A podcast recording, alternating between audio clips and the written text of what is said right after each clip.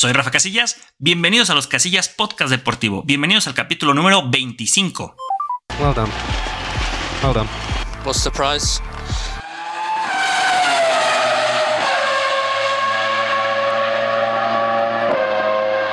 Regresa la Fórmula 1 con el Gran Premio de Países Bajos en el circuito de Sandsburg, donde Supermax pues vuelve a hacerse con otra victoria se convierte en el segundo piloto que llega a nueve victorias al hilo, que es el récord que tenía anteriormente Sebastián Vettel. Bueno, ahora ya lo comparte con el holandés volador. Max Verstappen que viene arrasando y también aumentando el récord de más victorias en una escudería. Claro, ahí están las dos victorias de Chiquito Pérez. Pero vamos a platicar cómo le fue no solamente al equipo Red Bull, sino a todos nuestros pilotos a esta parrilla de 20 ahora 21. Ahorita platicaremos por qué en este Gran Premio de Países Bajos. Bueno, la novedad fue que durante una de las prácticas, pues Daniel Richardo se, se fregó una muñeca, se, anda rompiendo ahí la mano al intentar evitar un impacto con eh, Oscar Piastri que había chocado. Pues bueno, Daniel Richardo o chocaba con el, el chamaquito de McLaren o chocó contra eh, la pared de seguridad y pues bueno, ahí se fregó la mano. Entonces queda descartado al menos ya para este Gran Premio, no lo vimos eh, en el volante del Alfa Tauri. Tampoco estará la próxima semana en Italia. Supuestamente estará para Singapur, pero muy probablemente lo veremos hasta Japón o Qatar porque estamos hablando de una fractura. Entonces, en su lugar vino el, el muchacho de Nueva Zelanda, Liam Lawson.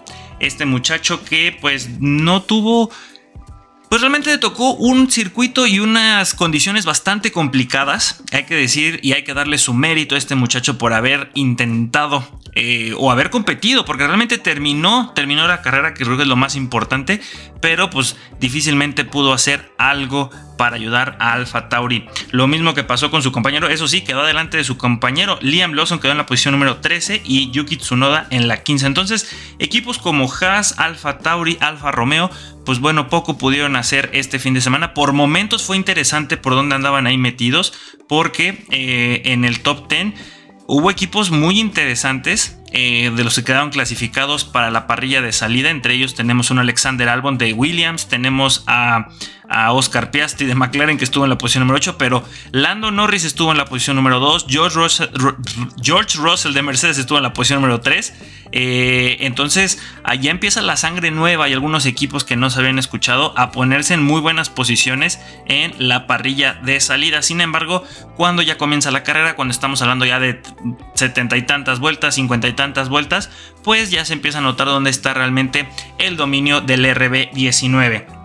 Entonces, como dije, esos tres equipos pues no sumaron, no fue la gran cosa con ninguno de ellos y pues lamentablemente eh, se quedan sin posibilidad de sumar, sin posibilidad de, haber competido como eh, debía ser. Bueno, aquí tenemos un pequeño resumen, se los voy a, voy a eh, parafrasear. Es una carrera el Gran Premio de Holanda de Países Bajos que tuvo muchos sube y bajas, principalmente por la lluvia, una variable que creo que le dio muchísima emoción a, esta carrera, este regreso después del parón veraniego. Y poco se puede decir los tres equipos que habíamos comentado, salvo la situación con Richardo. Entonces, los otros equipos que sí fueron eh, protagonistas, pues hubieron muchos que fueron luz y sombra. Logan Sargent ah, fue un abandono, mientras que Alexander, Alexander Albon terminó en la posición número 8, había alargado cuarto y de todos modos haber quedado eh, en el top 10 ya en la carrera son puntos muy importantes. Abandono de Charles Leclerc en una estrategia horrible por parte de Ferrari. Recién iniciada la carrera manda a sus dos monoplazas, a sus dos pilotos a los pits y no tenían listos los neumáticos para el monegasco. El que pues intenta salvar un poquito los platos rotos ahí es Carlito Sainz quedando en la quinta posición. Por el lado de Mercedes, abandono de George Russell, que había salido muy muy bien, había, había largado en la posición número 3 y al final pues no suma ni, ni, ni hace gran cosa. Por George Russell hubo un momento donde parece que lo rebasaban y que se quedaba parado. Mientras que Lewis Hamilton quedó en la sexta posición y también salva puntos importantes para las Seatas de plata. Lance Troll arañó ahí los puntitos, al final quedó en la posición número 11, eh, si no me equivoco pero pues no pudo hacer mucho, mientras que del otro lado Fernando Alonso, además de piloto del día, segundo lugar. Otro podium para el Nano, muy bien para el español, muy bien para Aston Martin, a costa de nuestro querido Chequito Bebé. Los McLaren fueron los que se fueron desinflando en la carrera, como habíamos platicado, Lando Norris salió en la posición número 2 y Oscar Piastri en el octavo. Al final Oscar queda 9 y Lando 7, pero lo que venía siendo el equipo de la naranja papaya, pues esperaba yo creo que un poquito más de lo que nos presentaron, ¿no? Alpine, yo creo que fue la sorpresa más agradable también a costa de lo que sucedió con Checo Pérez, pero bueno, Esteban Ocon quedó en la posición número 10 y suma un puntito, mientras que lo más rescatable es Pierre Gasly, el francés. Eh, para mí fue el piloto del día porque había alargado en la posición número 12 y quedó tercero. Eh, y creo que haber estado eh, en, ese, en ese baño de champagne merece una ovación de pie porque realmente, miren, o sea, salió en la posición número 12, le habían puesto una penalización de 5 segundos y aún así logró meterse al podio. Entonces, felicidades para el equipo francés por estos puntitos, por el de Esteban Ocon, pero sobre todo por el podio de Pierre Gasly. Ahora, ¿qué es lo que pasa con Checo Pérez? Una nueva clasificación donde realmente no le va eh, bien. Hay que decir que pasar a la Q3 es obligatorio para un coche y para un piloto de su envergadura. Sin embargo, haber quedado séptimo y empezar a remar contra corriente, pues de eso no se trata. Deberíamos estar viendo el 1-2 con Max Verstappen. Eh, se entiende totalmente que Checo Pérez es el escudero, ya no lo dejaron más que claro Helmut Marco, eh, Horner, el mismo Max Verstappen. Y Checo Pérez también ya está en esa idea de que, bueno, ya la temporada la tiré por la, a la basura en ese intento de buscar el campeonato y de pelearle a Max Verstappen. Pero tengo que buscar el subcampeonato sí o sí y eh, eso se logra pues siendo segundo constantemente en todas las carreras, ¿no? Quedando eh, en la posición de plata. Sin embargo, pues eso no sucedió, aunque tres cuartas partes de la carrera sí que pasó, porque la estrategia inicial con este tema de la variable de la lluvia lo hicieron muy bien los ingenieros de Red Bull con Checo Pérez, tanto así que llegó a estar hasta lidereando eh, algunas vueltas del circuito durante un momento. al final, pues ya el último cuarto, después de que pasa todo lo del safety car, cuando pasa la penalización que le tienen que poner porque se pasó el límite de, velocidad en el pit stop, pues bueno, primero con las lluvias pierde lugar con Fernando Alonso porque se va de largo y después por la penalización de 5 segundos pierde con Gasly el tercer lugar. Queda en cuarto, no son malos puntos, pero como estoy diciendo, con el coche que tiene, con la experiencia, con, con, con ese listón que ya nos estaba acostumbrando al inicio de la temporada y en las temporadas anteriores, los carrerones que hacía Checo Pérez, creo que eh, sí es algo decepcionante. Creo que ya es momento de, empezar a presionarnos, no solamente de decir circunstancialmente, no, pues es que su ingeniero lo, contuvo, no es que sucedió esto, aquello. También hay errores de Checo Pérez, también hay que aceptar que se ha equivocado y no es que no pueda con la presión, simplemente donde Max Verstappen no se equivoca, Checo Pérez, esos detallitos son los que hacen la diferencia. Entonces, al final Checo Pérez pues se queda con un cuarto lugar, sigue estando hasta arriba de, la clasificación de, pilotos junto con Max Verstappen, también no se diga en el Mundial de Constructores, pero ya muy lejos de lo que va a ser competirle al holandés volador. Y hablando de Supermax, pues es la novena victoria al hilo, como ya veníamos comentando, igualando a Sebastián Vettel y con la mira en la décima dentro de una semana en el Gran Premio de eh, Monza. El holandés volador domina donde otros culpan a la mala suerte. Y sí, hay que ser muy, muy eh, honestos que no solamente se trata de que tenga un gran coche, no solamente se trata de que tenga todo el equipo volcado de su lado, porque Red Bull trabaja para que Max Verstappen se lleve las carreras, pero que Checo Pérez también sume.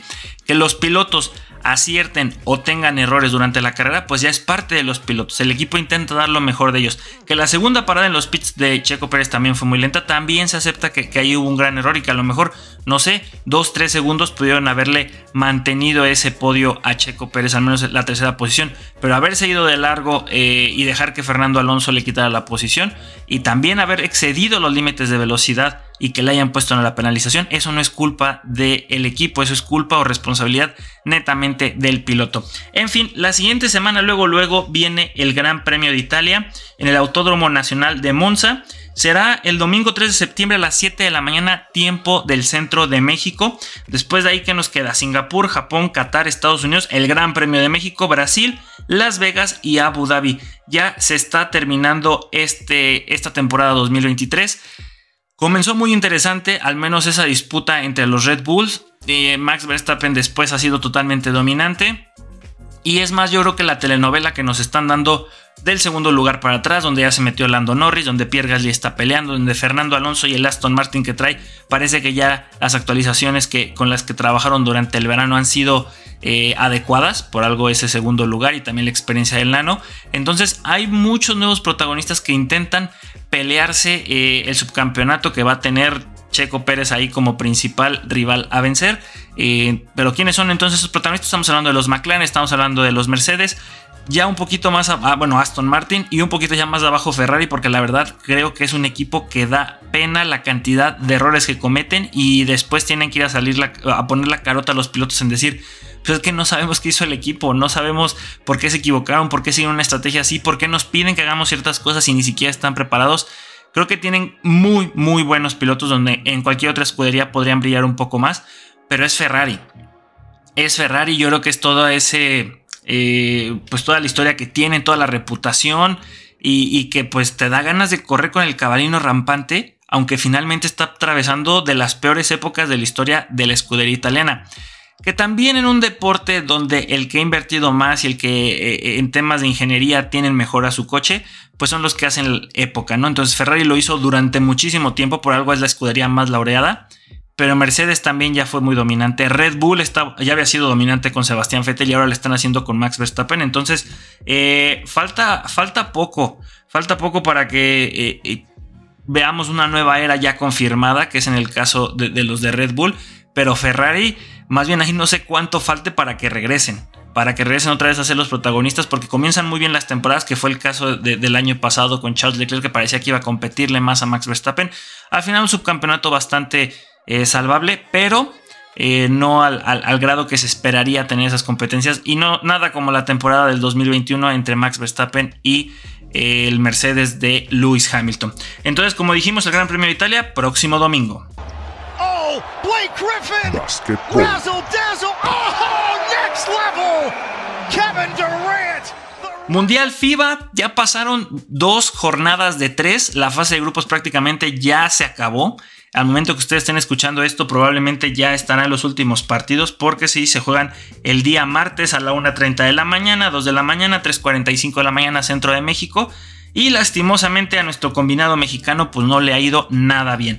Vamos a repasar rápidamente cómo están los grupos. En el grupo A, República Dominicana sorprendiendo eh, por el lado de los latinos con dos victorias. Le sigue Italia y Angola con una victoria y una derrota. Y Filipinas con dos derrotas. En el grupo B, los poderosísimos de Serbia con dos victorias. Puerto Rico y Sudán una victoria y una derrota. Y China lastimosamente también ya se va despidiendo con dos derrotas. Estados Unidos, dos victorias como se esperaba. Grecia 1 y 1, lo mismo que Nueva Zelanda. Y Jordania, un, no, dos derrotas nada más. En el grupo de Lituania y Montenegro con dos victorias, ambas potencias del básquetbol europeo. Egipto y México con dos derrotas. Sin embargo, los mexicanos ahorita están hundidos en la cuarta posición por la diferencia de puntos que es menos 50. Se viene el partido de honor precisamente contra los egipcios y esperemos, esperemos que puedan sacar la victoria por la honra y por no quedar en el último lugar porque estaba viendo las diferencias y realmente México es de los peorcitos, salvo por Líbano que tiene menos 94, pero ahorita llegamos ahí. Grupo E, Alemania con dos victorias, Australia y Japón 1-1 y Finlandia sorpresivamente dos derrotas. Grupo F, Eslovenia con dos victorias, Georgia y Cabo Verde 1-1 y Venezuela también se vaya despidiendo con dos derrotas. Bueno, que si llegasen a ganar podrían acceder si hay una combinación ahí de resultados entre Georgia y Cabo Verde, porque en el caso de Eslovenia ya está prácticamente del otro lado. Eh, pero bueno, complicado ya cuando tienes dos derrotas en fase de grupos, aunque parece que está abierto con los que están adelante, ya es algo complicado. Grupo G, la actual campeona del mundo España con cuatro, eh, perdón, con dos victorias, Brasil y Costa de Marfil 1 y 1, Irán 0-2. Y en el grupo H, la poderosísima Canadá, que aún sin Jamal Murray, el actual campeón con los Denver Nuggets, pues es una de las favoritas para poder hacer algo grande. ¿eh? Eh, Letonia también tiene dos victorias, aún sin tener a Krista Porzingis. Francia con dos derrotas y Líbano con dos derrotas. Eso es lo sorprendente. Aquí ya muy muy complicado que Francia pueda acceder a, la siguiente ronda, que era otra de las potencias que se esperaba que pudieran hacer algo interesante. Pero en fin, los partidos entonces se juegan eh, pues ya prácticamente este martes ya se va a terminar todo esto, ¿sí? Martes y miércoles son ya la última jornada. Nuestro equipo, el combinado mexicano, juega el día martes a las 2.45 de la mañana, centro de la Ciudad de México. Ya las eliminatorias, o bueno, todo lo que viene después. Ah, caray, no, no creo que aquí no es como cuartos y eso. Me parece que va a haber otros grupos. Pero bueno, se empiezan a jugar a partir del jueves, viernes, sábado, domingo 3 de septiembre. Ya después se vienen ahora sí los cuartos de final, porque aquí viene entonces, sí, semana 1 de 3. Ok, se vienen después ya los cuartos de final, semifinal y la final será el domingo 10 de septiembre también. Ya va que volando este mundial. Oigan, y precisamente en esa primera, segunda semana, sí creo que es la primera semana de septiembre, si no es que, no, la segunda semana. Por ahí, el chiste es que a inicios de septiembre también se viene otro mundial, que es el mundial de rugby. Déjenos saber en todas nuestras redes sociales si les gustaría que platicáramos del rugby. Eh, pariente cercano del fútbol americano, pero mucho más para caballeros, mucho más vistoso, menos protección, más trancazos, un, un, juego muchísimo más movido, no hay tantas pausas. Eso no les gusta para nada a los gringos, pero pues sí le gusta a los europeos. Entonces ya también se viene el Mundial de Rugby. Oigan, muchísimos mundiales, Mundial femenino, también tuvimos ahorita Mundial de Atletismo, el Mundial de Básquetbol, se viene el de Rugby, o sea, hay también mundiales, ¿eh? Ah, el Mundial de Pentatlón Moderno, claro que sí, que hubo muy buenos resultados también ahí y no habíamos platicado, ahorita lo, lo buscamos al final. Pero bueno, esto es el Mundial FIBA 2023. La próxima semana estaremos platicando de cómo va el avance ya sin el cuadro azteca. Tres al área, llega el centro, arriba, arriba, arriba, arriba, arriba, Hablemos de fútbol. Lastimosamente uno quisiera recordar lo bonito que fue lo del Mundial de, de Féminas. Sin embargo, eh, se opacó muchísimo por esta situación de Jenny Hermoso y Luis Rubiales. Si tú estás debajo de una piedra y no sabes de qué estamos platicando, bueno, resulta que durante la ceremonia de premiación, cuando le están dando la medalla a las chicas de España, a las actuales campeonas del mundo, pues Jenny Hermoso, una de las veteranas, la máxima goleadora del combinado español, pues se encuentra con el presidente de la, Real Federación Española de Fútbol, porque claro, en España todo es real, rey, mi reina, y eh, se dan un abrazo eufórico y al parecer hay un piquito, un besillo. Eh, sin embargo, Jenny Hermoso sí platica en un live cuando están en la celebración dentro del vestuario que pues, se sintió incómoda. Y Rubiales pues fue tachado pues realmente de un poco ahí de, utilizar su posición de poder de, pues es que es el presidente de la federación para pues de alguna forma ya aprovechar la situación con una no es su subordinada pero sí de las que están a cargo de él. Entonces, pues todo esto del movimiento eh, que va en contra de este tipo de actitudes, pues obviamente en España sí que lo han repudiado, pero no solamente ahí, sino a nivel mundial. También la FIFA ya abrió una carpeta de investigación contra este señor, que no es la primera vez que está en escándalos de este tipo. Eh, Rubiales esperaba que el pasado viernes, ahora sí que fue el de la semana pasada, el, 25, 25 de agosto, eh, hablaba de que se iba a despedir de, bueno, hablaban mucho los medios de que iba, iba a despedirse de la federación, que esa rueda de prensa era para decir me voy, la verdad es que de mito porque no, no, no estoy funcionando con esta situación y, no porque...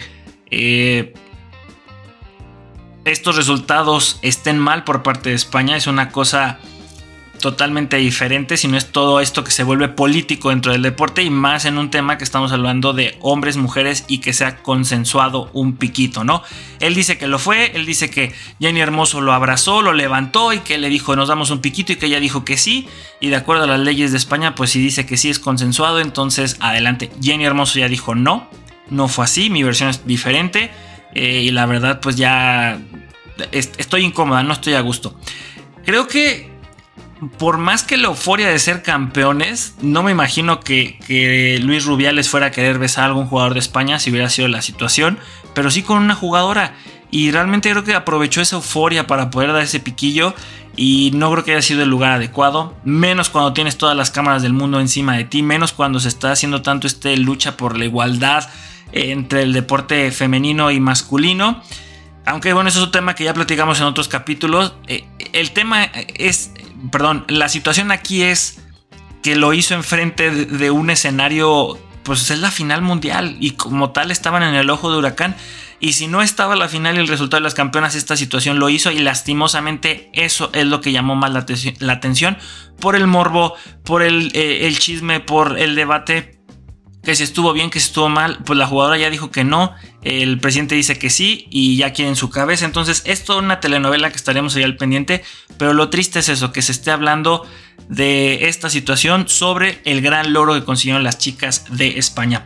Y hablando de España, eh, el equipo femenino del Barcelona, en unas noticias un poco más agradables, el equipo femenil del Fútbol Club Barcelona ya está aquí en México, precisamente está en la Ciudad de México, porque el día martes jugará contra el América en el Estadio Azteca, eh, parte de su gira, una mini gira realmente aquí en tierras aztecas, previa ya al inicio de la Liga F.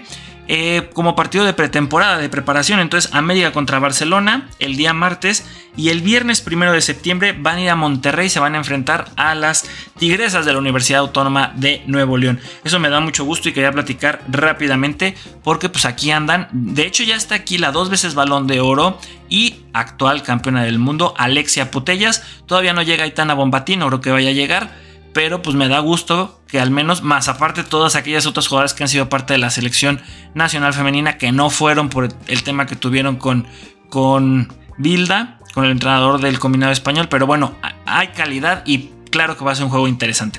Nos quedamos en México para platicar de la Liga MX ahora que ya se reanudó después de esa ese experimento de la Leagues Cup, pues bueno, en primer lugar tenemos al Guadalajara, sorpresivamente con cuatro victorias, un empate y una derrota. Ahorita estarían clasificados directamente a la liguilla Guadalajara, Juárez, Atlético San Luis, Pumas, América y Tigres. Estarían jugando el novedoso torneo Play-In, Santos, Monterrey, León y los poderosísimos Gallos de Querétaro. Decepciones y que andan quedándose fuera. Si ahorita termina el torneo que recién está comenzando casi casi, quedarían Atlas, Toluca, Mazatlán, Pachuca, Tijuana, Cruz Azul, Puebla y Necaxa. Que Cruz Azul este fin de semana acaba de sumar sus primeros tres puntos por la vía de una victoria contra el Monterrey en calidad de visitante. Paradón con la cara de jurado, pero bueno, algo se tenía que hacer para poder conseguir esos puntos porque nada más se tenía un empate y ahora pues ya suman cuatro puntitos pero todavía lejos de poder entrar aunque sea el play-in, estamos hablando que es una diferencia de 3 puntos, pero digo lejos por la calidad que ha demostrado mi querido Cruz Azul. Ahí lo que me da gusto es por parte de todos mis chivermanos que, que el Chivas otra vez los vuelve a ilusionar, que el proyecto que se tenía del semestre pasado pues todavía se está manteniendo. El América Tigres que siguen siendo favoritos, Monterrey aunque está todavía en zona de play-in pues sigue siendo otro de los favoritos por toda la inversión y la plantilla que tienen. Entonces pues sorpresas agradables, pues que están los grandes allá arriba, Guadalajara, Pumas, América, el Cruz Azul ahí todavía queda de ver, pero eh, el torneo recién está comenzando, entonces todavía queda muchos, muchos partidos, mucha liga por, por disfrutar en este, en este segundo semestre del 2023 y habrá que ver hasta dónde se llega. Oigan, que también ya comenzaron las ligas europeas formalmente, ya vamos en dos o tres jornadas, creo que dos apenas, y, hay que ser muy sinceros, hay dos herederos a esa disputa que ya eh, se hizo costumbre de encontrar quiénes serán los nuevos eh, jugadores o superestrellas que estarán peleando por el balón de oro, y tenemos dos nombres propios de los que queremos platicar y cómo les fue la temporada pasada. Kylian Mbappé y Erling Haaland. Comenzamos con el de Noruega porque Erling Haaland, eh, sabemos por ahí que, pues es el que está en su mejor momento, seamos sinceros. Mbappé sí llegó a una final del Mundial, sí lo gana todo con eh, el PSG menos la Champions League. Pero lo que está haciendo Erling Haaland, al menos a nivel de clubes, porque con selecciones será muy complicado verlo en una Copa del Mundo, no será imposible, pero sí que será complicado. Pero a nivel de clubes con el Manchester City la temporada pasada prácticamente lo ganó todo. Lo ganó FA Cup, ganó la, la Premier League, ganó la Champions League. Por ahí les faltó la que es la Carabao Cup o la copa que está en el primer semestre del, torneo. Pero pues tuvo números muy interesantes, 53 partidos, 52 goles y 9 asistencias, casi un gol por jornada. La verdad que me da mucho gusto eh, que exista esta competencia. Sin embargo, creo que va a ser algo complicado hablar de Noruega en términos de selección nacional, que es algo donde Kylian Mbappé pues la tiene de ganar, ¿no? Estamos hablando de que Kylian Mbappé en su sexta temporada con el Paris Saint-Germain, no, perdón, sí, fue su sexta temporada del año pasado, tuvo 43 goles y 40, no, 43 partidos y 41 goles. También muy cerquita del gol por partido, un promedio muy interesante para ambos. ¿Cuál es la diferencia con Kylian Mbappé y eh, Erling Haaland? Pues que Kylian llegó a la final de la Copa del Mundo, que ya es campeón del mundo de hace cuatro años. Y pues con el Paris Saint Germain sí lo está ganando todo. La Champions le queda ahí pendiente, pero seguramente llegue al Real Madrid o al equipo donde vaya a llegar eventualmente. Creo que ganará esa Champions League. Aquí la pregunta es cuántos ganarán y sobre todo cuántos premios de Best y Balón de Oro ganarán. Hoy por hoy y aunque Lionel Messi esté jugando, más bien, aunque siga en activo y esté jugando en la MLS, sigue siendo candidato para hacer el balón de oro, pero por todo lo que significa haber ganado el mundial y, yo creo que toda la historia que tiene. Sin embargo, a números fríos, creo que eh, la actualidad o el presente que ya tienen Kylian Mbappé, Erling Haaland, por ahí también el eh, el delantero de la Juventus y unos cuantos más que están empezando a levantar la mano, pues ya es la generación presente, ya son esos talentos que decían que iban a explotar en un momento, ya están explotando, ya son los protagonistas y más ahora que no está CR7, que no está Messi, que Sergio Ramos también ya no, no sé si ahorita tenga equipo, según yo todavía no, grandes estrellas que ya no están, ya no están y estos son los nuevos eh, protagonistas que vamos a ver en el fútbol mundial. Entonces, Erling Haaland, Kylian Mbappé hicieron una gran campaña la temporada pasada. En nivel de selección, claro, a Kylian Mbappé le fue mucho mejor porque sí participó en el mundial. Pero Erling Haaland, yo creo que el proyecto de Noruega es interesante. Se le va a hacer más complicado poder llegar a las justas tanto europeas como eh, mundialistas. Pero pues no se niega que, esta disputa será entre, entre estas dos figuras de aquí en unos que serán 8, 12 años de mundiales que tenemos por delante, porque todavía son muy jóvenes. Estamos hablando que Kylian Mbappé tiene 24 años y vaya que tiene una carrera bastante larga. Y Early Haaland con sus 23 años, pues también ya están consolidados, ya están eh, bastante formados. miren, Erling Haaland jugó una temporada en el Brine FK de Noruega, después dos años en el Molde FK. Después da el salto donde a nivel mundial ya se le conoce y es donde realmente empieza a llamar la atención con el FC Red Bull Salzburgo de Austria, donde jugó dos temporadas, tuvo 27 partidos en total, solo 27 y 29 golecitos. Ahí es cuando salta al Borussia Dortmund y aguantó tres temporadas. Bueno, fue dos temporadas y media porque lo contrataron en el mercado de invierno. Jugó 89 partidos y 86 goles. Es que ya en números totales trae un porcentaje, no un porcentaje, trae un promedio de goleo de 0.79 goles por partido, 240 partidos y 190 goles. En el caso de Kylian Mbappé, él eh, fue canterano del Mónaco, estuvo dos temporadas ahí, ya tres temporadas en el primer equipo donde tuvo 60 goles y 27 goles. Hay numeritos un poquito más modestos, pero era un chamaquito ahí en la 2017-2018 que fue su última campaña. Pero es que esa temporada sí jugó un partido con ellos, pero más bien es la 16-17, porque en la 17-18 es cuando juega un partido con el Mónaco y después ya salta al Paris Saint Germain en esa temporada. Ya con los de Paris Saint Germain, contando los dos partiditos que lleva en esta temporada, tiene 262 partidos y 215 goles. En total lleva en su carrera 334 partidos y 246 goles. Déjenme saber en nuestras redes sociales quién creen que vaya a salir triunfante de esto. A ver, Erling Haaland ya tiene una Champions y lo está ganando prácticamente todo con el Manchester City.